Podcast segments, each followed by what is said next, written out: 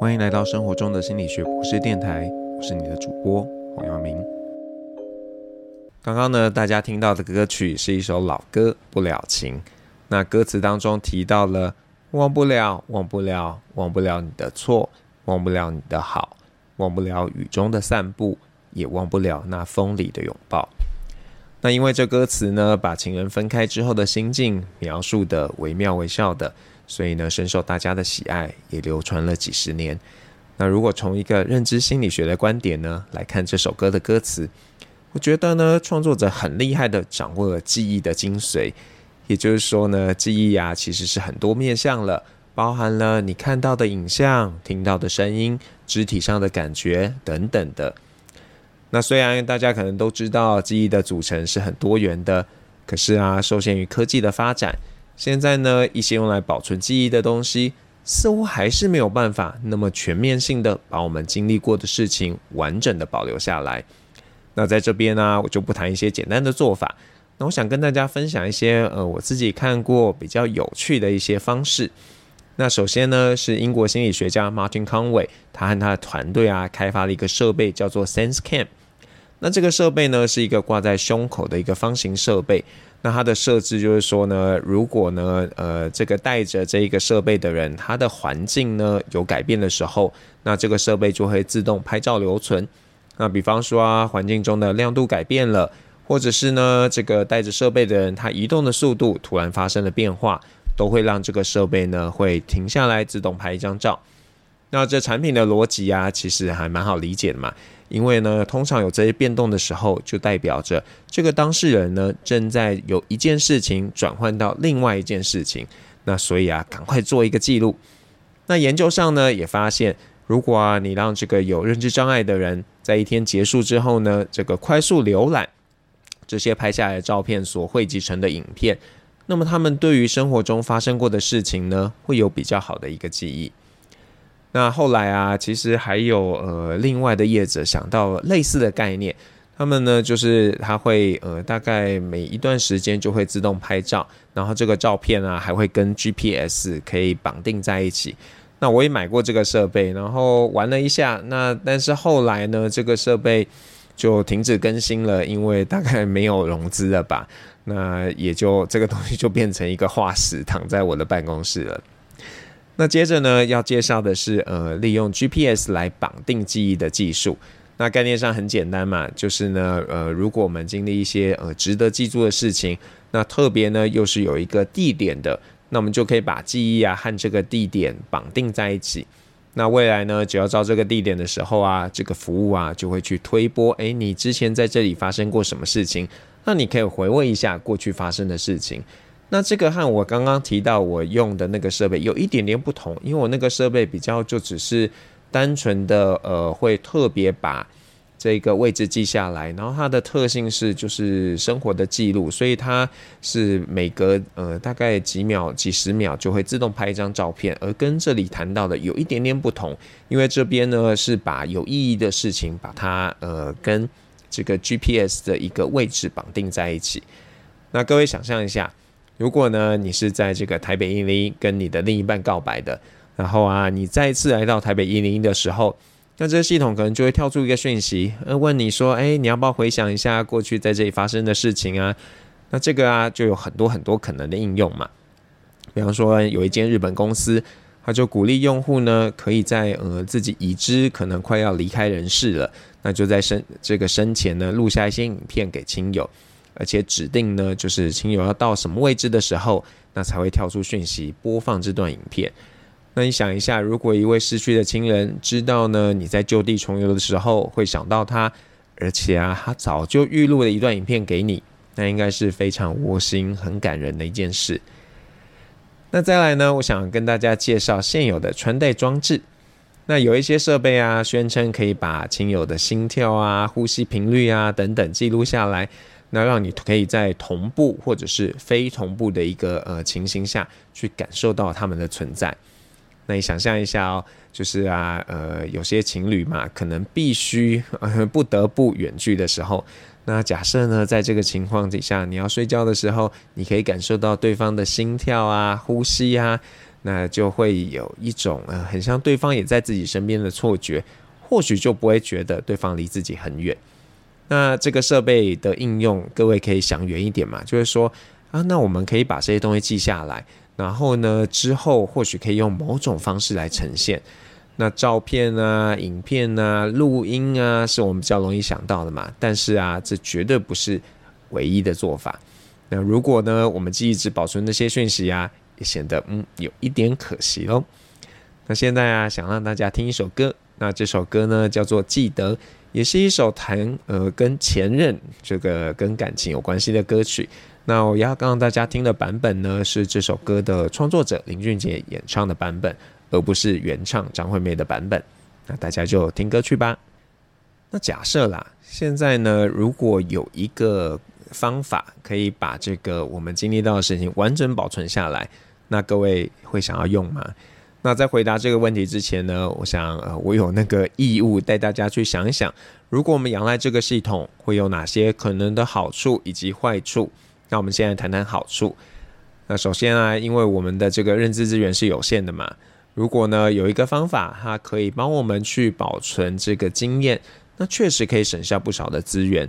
这个在研究上呢也被证实了。像比方说啊，在实验室当中，我们让参与者呢把那些他们需要记下来的这些单字用随身碟储存下来，他们之后呢记忆表现真的会比较好。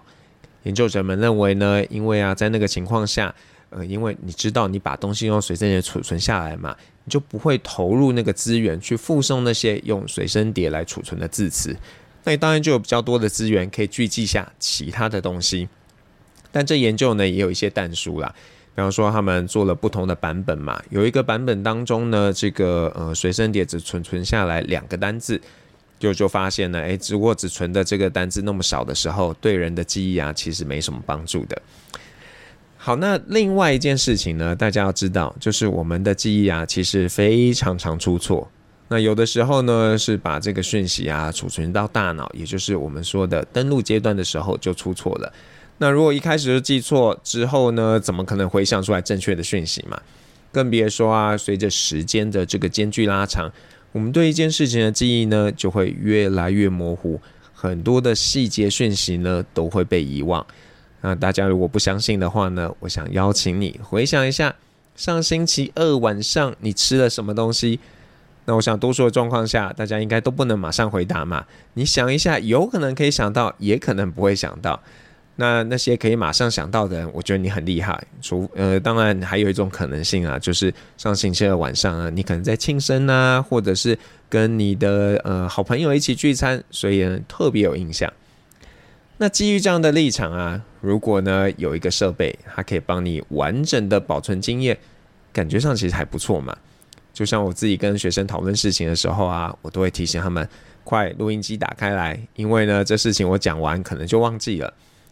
那在这个呃很有名的科科幻影集《黑镜》（Black Mirror） 的第一季当中呢，就有一集介绍了一个在未来有可能出现的设备。那这个设备呢，就是呃，它这影集中的描绘啦，是它很像透过你耳朵下面植入大脑，也就诶，这个其实编剧还蛮用心的，因为这个位置呢，大概是我们颞颅叶。那颞颅叶当中的海马回呢，就在过去研究发现跟记忆是非常有关联性的。好，总之呢，这个东西啊，植入之后，它会跟你的感知系统连接，那把你经历过的事情呢，都完整的记下来。那你之后呢，只要透过遥控器，还有个荧幕，就可以来回放自己的记忆。那别人呢，在你同意的状况下，也可以去浏览你的记忆。那我们现在可能还没有这样的技术，不过呢，大家可能早就习惯用一些设备来辅助我们记下一些讯息，比方说朋友的电话号码、email 信箱、你自己的行程等等等的。我想呢，现代人可能都有一个经验，就是啊，你可能有一个行程忘记了要把它写在这个行事历的 App 当中，结果呢，后来就忘了这个行程的这种尴尬的事情。所以说啊，有这样的设备对生活便利性应该是一个加分。那现在可能只是帮我们记录下一些生活的片段，但未来呢，如果可以把整个经验都记下来，很像还不错。那讲完好处呢，我要很负责任的跟大家谈一谈。如果用了这样的设备，可能会有什么样的问题或是坏处？那第一个问题就是啊，如果我们过度仰赖这个设备，我们会不会变笨啊？简单的答案当然是会啊，而且啊，这不是随便说说的，因为有一些证据都显示，仰赖科技产品对人有不好的影响。那不过啦，我觉得这些研究呢，其实不大公平，因为呢，多数的参与者并不是所谓的数位原住民，也就是说呢，他们用这些呃科技产品来辅助自己做事情，都是后来才学到的方法。那一个原本就会的，跟一个是后来才学的。原本就会的，本来可能就会有优势啊，所以呃会有这样的发现是可以理解的嘛。所以我还蛮期待未来，嗯，可能现在就可以了。就是现在我们接触到的十八九岁的年轻人，他可能一出生就有使用这些产品，那我们可以去看看，诶，到底这些产品对他们来说到底是有帮助还是坏处多一点的？好，那第二个很务实的问题就是假设啦，这个系统出错了，那我们有可能没办法察觉。那我想请各位想象一个情境哦，就是啊，未来有一个智慧的行事历系统，会自动的呢，把你在对话当中出现过的行程啊，就帮你加进去你的行事历。大家觉得这个方式，你是不是就不会错过行程呢？那我自己有一个惨痛的经验告诉我，那可不一定哦。那这经验是怎样的呢？就是啊，有一次啊，我要到别的学校去担任这个论文口试的委员。那我明明有把这个行程记载在我的行事历 App 当中，而且啊，我还有设定提醒哦，所以 App 会主动提醒我。但是呢，我一直到了这个行程要开始的前几分钟，我完全是出于好奇，哎，看一下，哎，这个提醒讯息是什么？才发现，哎呀，糟糕了，我完全忘记今天有这个行程。那在这样的一个经验当中呢，系统本身没有出错，而是我犯了一个错，造成了别人的不便。那因为有这样的经验啊，我后来啊每天早上都会稍微回顾一下我今天有哪些事情，就怕呢又有类似的状况发生。那你看哦，连系统都没有出现状况的时候，这样的系统都可能对我们产生负面的影响。那更别说这个系统如果出错，那会怎么办？比方说，呃，你的云端硬碟如果有一个资料夹就凭空消失了，那你很有可能就跟这些讯息说拜拜啦。又或者啊，假设啦，有人故意把错误的讯息放进你的系统当中，那你就会有错误的记忆嘞。那多年前有一部经典的电影《Memento》记忆拼图，那谈的呢就是一个没办法形成长期记忆的一个男生，那他用刺青啊，或者是用拍立得照片，然后再写下一些注记来帮助自己记下事情。那在过程中啊，他有一次很故意的写下错误的讯息。结果几分钟后，他自己当然忘记了，他就相信了他写下那个错误的讯息，那就酿成了一些悲剧。那第三个问题，也是我觉得啊，大家最需要慎重看待的，就是呢，呃，如果啦，你仰赖这个系统来帮你记住所有的事情，那你这个人价值在哪里？很多记忆研究者认为呢，记忆最重要的功能不是把这个生活中的大小事都记下来，而是记住。究竟你自己是谁？那在我们记忆系统还没有严重退化的时候，我们大概很难联想这件事有多重要吗？但是呢，如果你因为一些疾病，像是有记忆退化的时候，就会发现